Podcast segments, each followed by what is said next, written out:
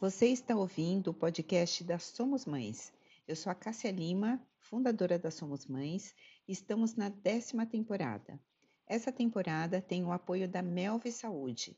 A Melve é um marketplace para clínicas e consultórios. Para as clínicas parceiras, a Melve oferece volume e condições melhores que a dos planos de saúde. Para os pacientes, a Melve oferece horários mais flexíveis e valores acessíveis. Não é um convênio. A Melve possui mais de 40 especialidades disponíveis perto de você. Acesse o site melvesaude.com.br. Olá, Ingrid, tudo bem com você? Tudo bem, que bom estar conversando contigo, Cássia. Eu também agradeço muito aqui a sua, a sua participação. Você está encerrando a nossa temporada, que é do Janeiro Branco, né, que fala sobre saúde mental, mas a gente também conversou aqui sobre diversidade e inclusão. É, mas antes da gente começar o nosso bate-papo, Ingrid, eu queria pedir para você se apresentar, por favor. Bem, eu sou aqui do Rio Grande do Sul, você, uh, uh, moro em Porto Alegre, né? Sou psicóloga clínica, tenho mestrado na área de educação, com ênfase em psicanálise e cultura, que foi aonde eu estudei o tema da paternidade e fiz uma pesquisa exploratória uh, com homens pais. Né? A partir deste trabalho muito singular, uh, eu realizei o meu mestrado e alguns anos depois resolvi compartilhar este trabalho transformando neste livro, A Paternidade, um percurso para aprender e ensinar sobre o ser pai, onde eu procuro assim dar conta deste tema tão complexo numa linguagem assim mais um, agradável, não tão árida como é a linguagem acadêmica, né, na tentativa de aproximar de todos aqueles que se interessam pelo tema. Uhum. Eu achei bem interessante é, esse tema, porque a gente fala muito, especialmente da saúde mental materna, né? E você traz aí o ponto de vista do pai, e a gente vai traçar aqui alguns, alguns paralelos em relação a essas diferenças que você deve ter identificado muito, né? É, uma coisa que a gente conversa muito é, nos nossos canais é que esse pai também é, se adoece muito por conta do machismo, né? É, esse homem sofre muito por conta desse machismo, apesar de ser um lugar de aparentemente mais privilégios. Então, enfim, né? Eu queria entender de você primeiro, Ingrid, o que, que te levou a, é, a trabalhar esse tema, paternidade. Bem, uh, quando eu fui fazer o meu mestrado em 1990 e poucos, né? Eu terminei ele, foram quatro, naquela época era mais longo, eram quatro anos. Eu terminei e apresentei a dissertação em 1996. Então, se percebia justamente uma ênfase que ainda hoje acontece, não é algo assim tão antigo, né, a Cássia? Uhum. Uma ênfase nos estudos relativos à maternidade, à importância da relação da mãe com o bebê e Uh, quando se buscava falar sobre o tema da paternidade, no caso do pai, uh, sempre era no sentido assim da doença, da violência, nunca era no sentido que eu comecei a me inquietar, assim, mas e a participação do pai? Onde é que está esse pai? Uh, por que não buscá-lo, né? E aí os meus primeiros estudos, que eu fiz uma pesquisa exploratória, meus primeiros estudos bibliográficos mostravam justamente o silêncio, a ausência, a dificuldade da participação desse pai na escola, uh, com a psicóloga, no dia a dia, né? A gente não pode também deixar de lado a questão da realidade, né, a Cássia? Que muitas vezes esse pai também chega exausto em casa, cansado, com muita dificuldade de parentalizar, de participar da, da, do dia a dia do filho, né? Então, isso tudo me mobilizou.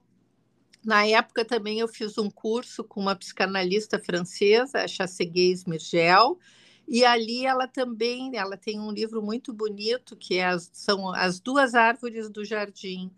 E ali também ela trazia a mesma inquietação que eu estava experimentando, né? Então eu decidi, eu vou fazer a minha pesquisa com homens, com pais, né? Para ouvir o que eles têm para me falar sobre a paternidade, as dificuldades deles, como eles estão percebendo. E aí eu fui entrelaçando essa, esse discurso, eu chamei na época, minha dissertação de mestrado, eu chamei de discurso paterno, similaridades e especificidades, um, um título bem acadêmico. E ali eu, eu comecei, então, a escutar esses pais e tentar entrelaçar isso com a teoria, né? com a, principalmente a teoria psicanalítica, que, uh, no meu caso, é algo que eu estudo há muitos anos. Uhum.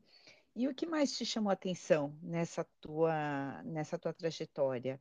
Tem alguns pontos que se sobressaltam ou você acha que hoje a paternidade, por ser um pouco mais discutida, ela acabou abraçando outras outras dúvidas, né? Outras, porque quando a gente não toca no assunto, às vezes a gente não tem o que falar, mas agora que se fala tanto, é, deve ter vários pontos pipocando por aí. Quais os que chamaram mais a sua atenção? Ou você acha que tá da minha pesquisa, né, realmente a, a questão se colocou uh, naquele tempo, então se falava do novo pai, né, que era algo que estava assim quase que começando a ser discutido, ainda não existia de fato, né?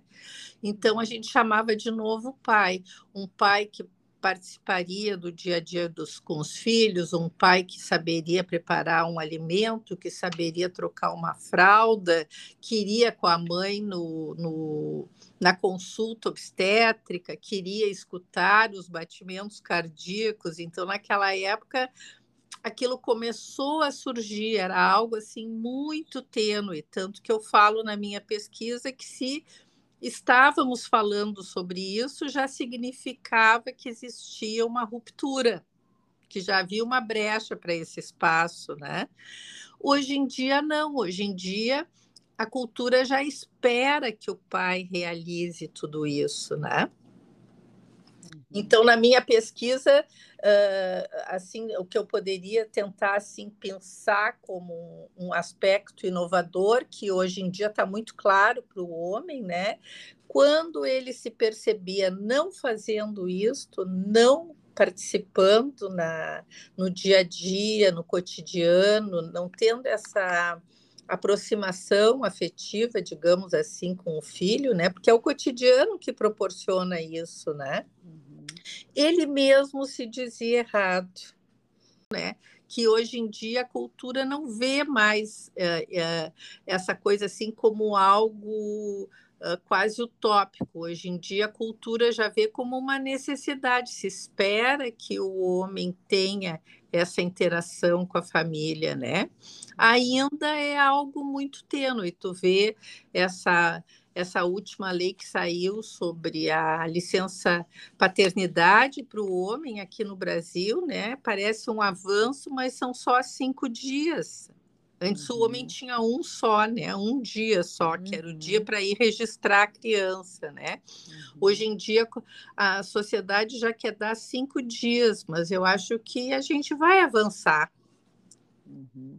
É, a gente saiu de um dia, depois a gente passou para cinco, Agora existe um movimento muito interessante, inclusive eu até sugiro aqui para os nossos ouvintes acompanharem no Instagram. É, eu vou buscar aqui para falar, é um, um movimento para estender para 20 dias, que hoje só quem dá 20 dias são as empresas cidadãs, né? É, mas se tem raríssimas, eu acho que aqui no Brasil nós temos três empresas que dão seis meses mas é uma luta também para que esses pais saiam, porque é, é, é até é, seria engraçado se não fosse triste, né? Porque a mulher que sai quatro meses, ela tem medo depois de voltar a trabalhar e não ter mais o seu emprego ali à sua, à sua disposição, apesar dela ter um tempo de estabilidade. E, e, o homem, ele hoje está começando a ficar preocupado. Ele fala, tá, mas se eu sair seis meses, será que meu cargo vai estar tá aqui me esperando? Então, o homem começa a sentir na pele, né, esses poucos raros das bolhas das empresas que dão seis meses, começa Sim. a sentir na pele o que a mãe sente quando tá. ela sai em licença maternidade. Aí eu queria saber de você, é, você falou que o homem é, começou a perceber que se ele não cumpria aquelas, aqueles, uh, aquelas demandas, ele estava fazendo alguma coisa errada, né? Sim. É, quais são os prejuízos para esse pai quando ele não entra na vida do filho? Porque os prejuízos para esse filho a gente sabe, a gente pode reforçar, mas para o pai, o que que provoca nele? Uh, sim, é.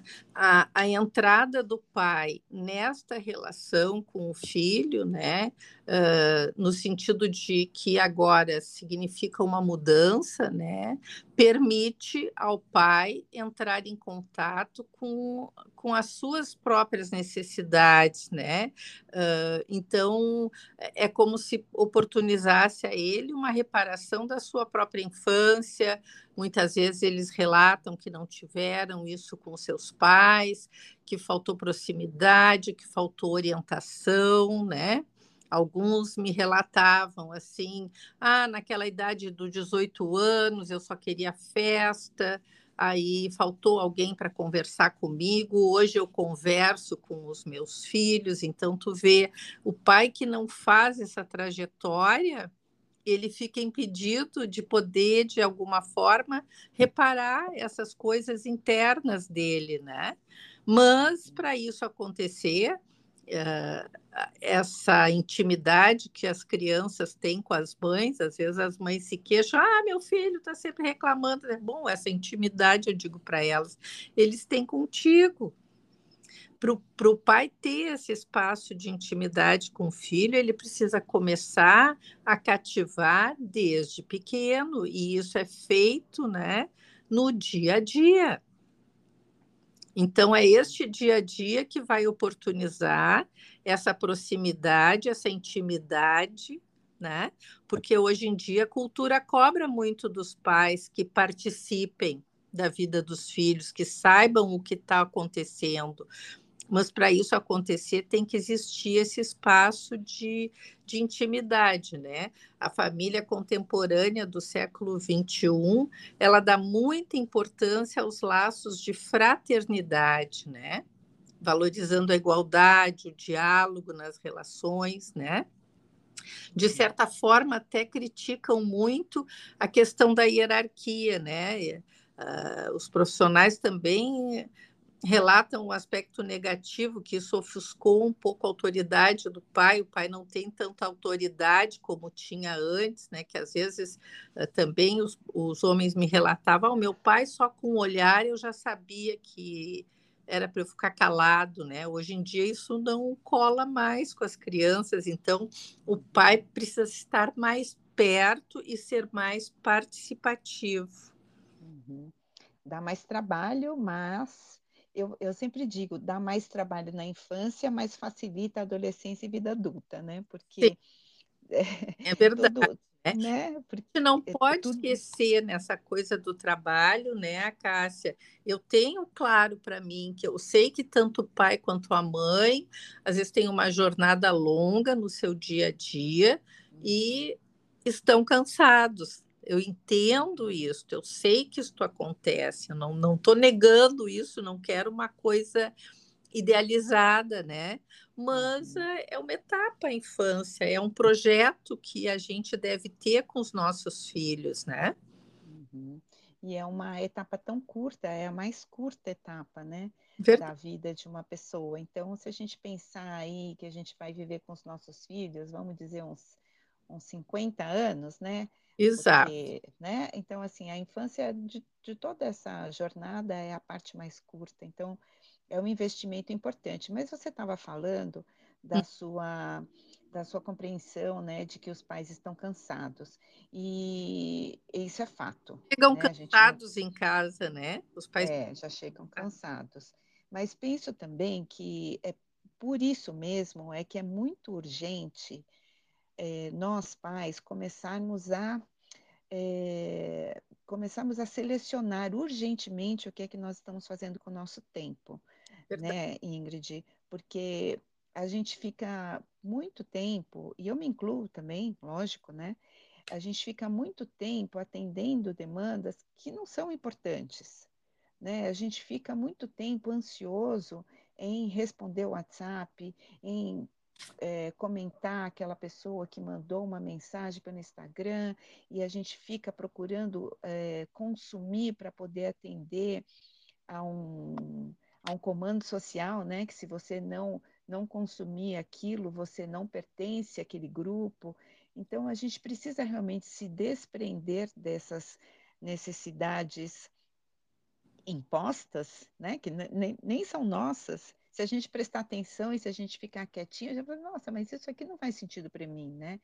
Então a gente precisa se desapegar disso para a gente ter tempo, um tempo, a gente ter uma disponibilidade real de tempo e uma disponibilidade emocional para estar com nossos filhos, né? E os homens, os pais, eles são muito cobrados é, por performance, né? Sim. E essa é, é uma performance social que é cobrada dele, né?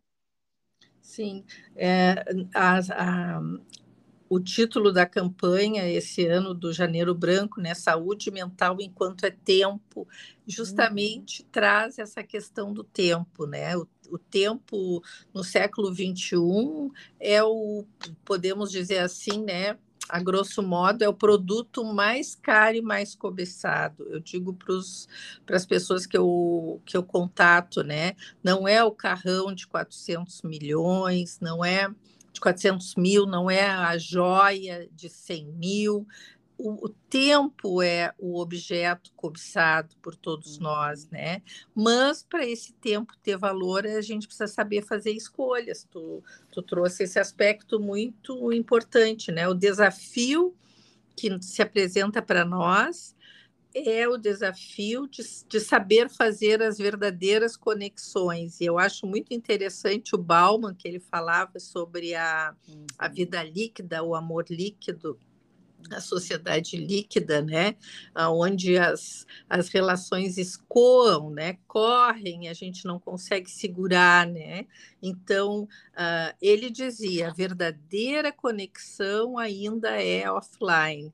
Então, nós é. precisamos saber disso. O pai precisa fazer o olho no olho, né? Não só com o filho, mas com a sua esposa, né? Fazer o olho no olho, né? Largar o celular e tu tem toda a razão, a casa. Para quê? Será que eu preciso? Será que vai fazer tanta diferença eu responder agora ou, ou responder amanhã, né?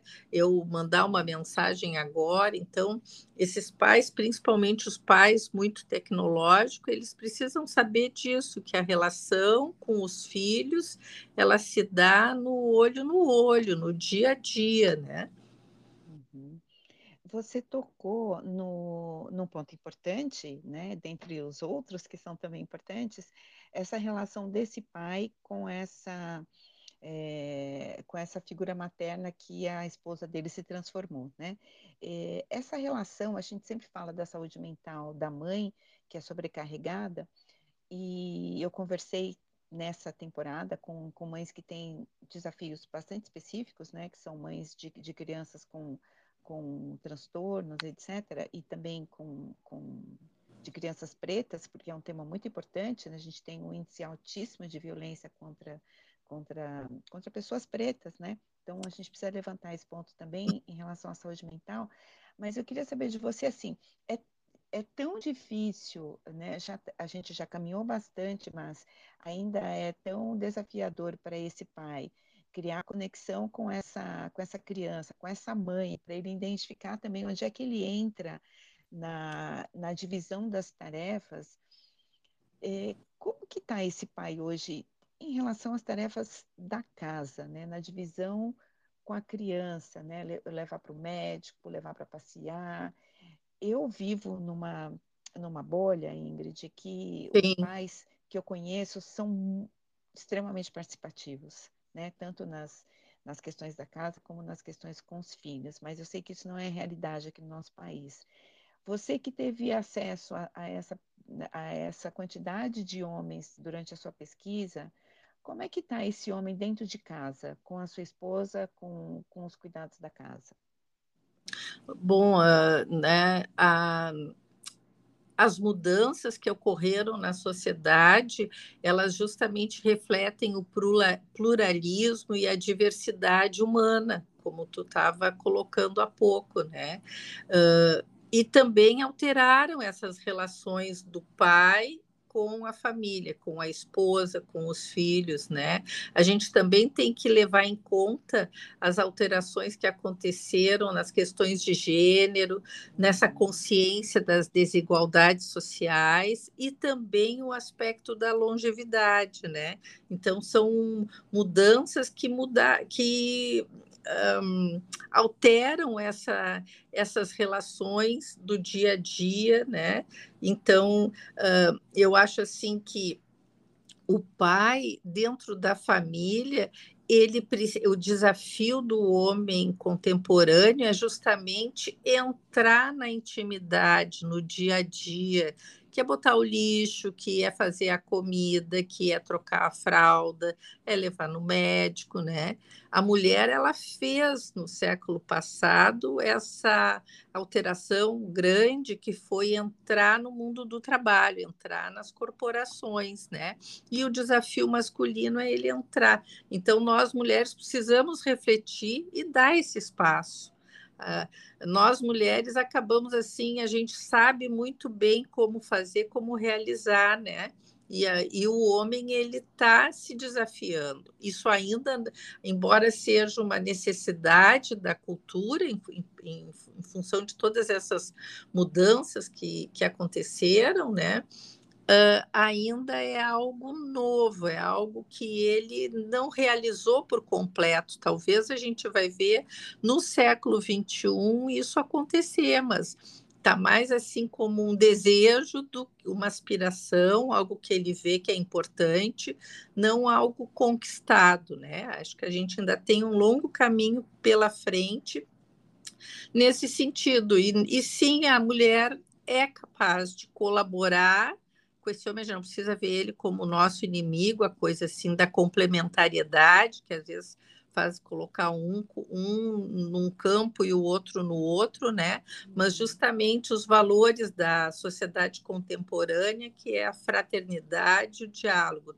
Então nós precisamos, nós mulheres, trazer e e aceitar essa participação, né? Que ainda não acontece totalmente como a gente gostaria que fosse, não é verdade? Uhum. Eu até falo, né, nos nossos cursos aqui para gestantes, que a mulher também precisa deixar esse homem entrar. Você estava falando, né, que ele está tá querendo entrar e tal. E muitas vezes nós mulheres fechamos essa porta, porque a gente fala, ah, não sabe fazer, só eu que sei o jeito certo. É, muitas vezes ela passa mais tempo com a criança, ela fala, eu que sei, né? Eu que sei o que quer, a criança enquanto não fala, eu que traduzo. Então a mulher também monopoliza muito isso e ela precisa realmente deixar esse pai entrar, né, entender do jeito dele. Que ela precisa dessa participação e que essa uhum. participação tem que começar desde o início, lá no primeiro banho, né? Se a, se a criança mama, o pai pode levantar de noite. Ah, ele trabalha, mas não vai morrer porque perdeu uma noite. Eu, eu brinco, às vezes a gente dorme todos os dias, né? Um dia que a gente não durma direito, no outro dia a gente dorme melhor. Então, deixar, não, não poupar tanto, né? Ele está cansado. Até porque essa mãe também passa noites, é, assim, meses sem dormir direito, né? Então, hum e ela também trabalha durante o dia, porque o fato dela ficar Sim. em casa com o bebê não quer dizer que ela não esteja fazendo nada. Sim. A gente tem um pouco essa cultura, né? Falar, eu, eu escutei de uma amiga minha que estava grávida, ela falou, ah, eu vou ficar quatro meses, é, né, uma amiga jornalista, ela falou, eu vou pegar vários freelancers para fazer, porque eu vou ter quatro meses. né, sem fazer nada. Eu falei, meu Deus, ela não está sabendo ainda o que vai acontecer. Né? Entendeu né? bem o que, que vai acontecer, né? E, e a gente permitir que o pai participe desde o início. Eu estou aprendendo, ele também pode começar a aprender. Uhum. E aí o Sim. diálogo, né? Porque daqui a pouco não trocou direito ou não alimentou como a mãe acha que deveria ser, mas na segunda, na terceira vez a coisa vai sair melhor. Então, Sim. nós mulheres precisamos deixar o homem entrar na intimidade, no, no espaço doméstico, né? Assim como nós entramos no espaço do, do mundo do trabalho. Nós fizemos esse movimento no século passado e o homem vai fazer o movimento inverso, está fazendo.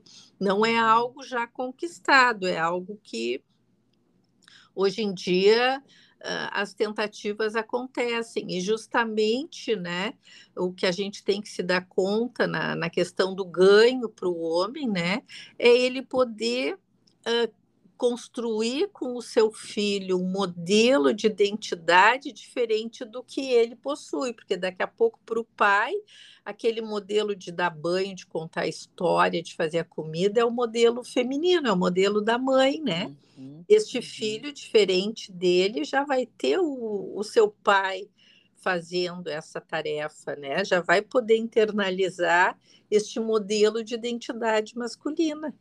Uhum que, e que positivo, né, para a nossa sociedade a gente ter, a partir da casa da gente, modelos de equidade, né, Ingrid? Sim. Porque a gente vai, a gente reproduz na sociedade o que a gente vê dentro de casa. Então. É verdade. Hum, vai ser muito, muito, muito. Aliás, está começando a ser já, né? A gente já vê crianças aí com outros discursos. Crianças hum. que às vezes dão até um, um banho de lição em adulto, né? Sim, sim, é verdade. Bom, eu estou aqui conversando com a Ingrid. Como é que fala o seu sobrenome, Ingrid? Conra. Conra. Conra. Ingrid Conra, autora do livro Um per... É, perdão. Autora do livro Paternidade, um percurso para aprender e ensinar sobre o ser pai. É, eu vou deixar aqui também o, né, as informações onde comprar o seu livro e queria saber se você tem mais alguma mensagem que você gostaria de deixar aqui para os nossos ouvintes. Olha, a, a mensagem que eu poderia deixar nessa questão do cuidado com a com a nossa saúde, né, com a saúde mental, da gente se dar conta que nós somos seres humanos, que o psicológico é importante, o social, e que nesse século XXI, né, a gente vai incorporando nos cuidados com a saúde mental também a nossa questão mais transcendental, a nossa espiritualidade, o abstrato, né? Numa época que se fala tanto em inteligência artificial, nós seres humanos estamos nos dando conta que a gente tem algo mais dentro de nós, né? Algo muito importante que, que precisamos, como tu disse há pouco, ter esse olhar, dar esta paradinha, e refletir: será que eu preciso realmente trabalhar tanto para comprar aquilo ali? Será que eu não preciso de um tempo mais dedicado ao, ao eu, à pessoa, à família? Né? Então, eu acho que os aspectos mais transcendentais nos ajudam a, a dar importância a isso. Acho que o século XXI vai nos surpreender, sabe? É verdade. Você sabe que no ano passado, é, nós falamos bastante aqui no podcast sobre espiritualidade, porque a importância disso para nós, seres humanos, e, e, na educação dos nossos filhos, né? Sair da matéria um pouco, porque até a gente consegue priorizar o que é importante. Né? Se, eu, se eu não estou tão preso na matéria, eu consigo entender isso que você acabou de falar. Será que eu preciso trabalhar tanto para comprar isto? Né? Exato. Me endividar Sim. tanto para levar o meu filho em tal Sim. passeio, será que aqui em casa a gente não pode, no nosso convívio, ser um, algo assim que vai criar raízes, que vai dar significado, memórias, né? Que vão uhum. nos, como tu falou há pouco, nos próximos 40 anos, mais nos aproximar do que nos desunir, não é? Uhum, uhum. É isso mesmo. Perfeito. Muito obrigada, Ingrid, pela sua participação. Espero tê-la aqui mais vezes, porque é um tema tão vasto, né? A gente pode até combinar um bate-papo aí com alguns pais em agosto, né? No mês dos pais, A gente pode combinar alguma coisa nesse sentido, vai ser bem interessante. Sim, posso, assim, num bate-papo, eu digo muito para os meus pacientes no consultório, né? Uma das razões que me fez escrever esse, esse livro, entre tantas, foi dividir algo que com os pacientes no consultório eu estava sempre dividindo. Eu sabia, agora eu estou falando sobre aquele aspecto que que está na minha dissertação, né? E hoje em uhum. dia está no livro, né? Então, uh, esse que tu está falando é dividir isso, é conversar sobre tanta informação de um jeito assim mais próximo, né? Daí tira aquele, aquele aspecto assim da, da, da psicanálise, do, do psicológico, que é uma conversa difícil que ninguém entende, né? Uhum. É isso mesmo, acessibilizar a informação, perfeito. Muito obrigada, Ingrid. Um grande abraço para você, um beijo aí para o pessoal do Sul, que eu gosto bastante, e a gente se vê em breve. Com certeza. Um, um bom dia a todos. Até logo. Tchau, tchau. Tchau.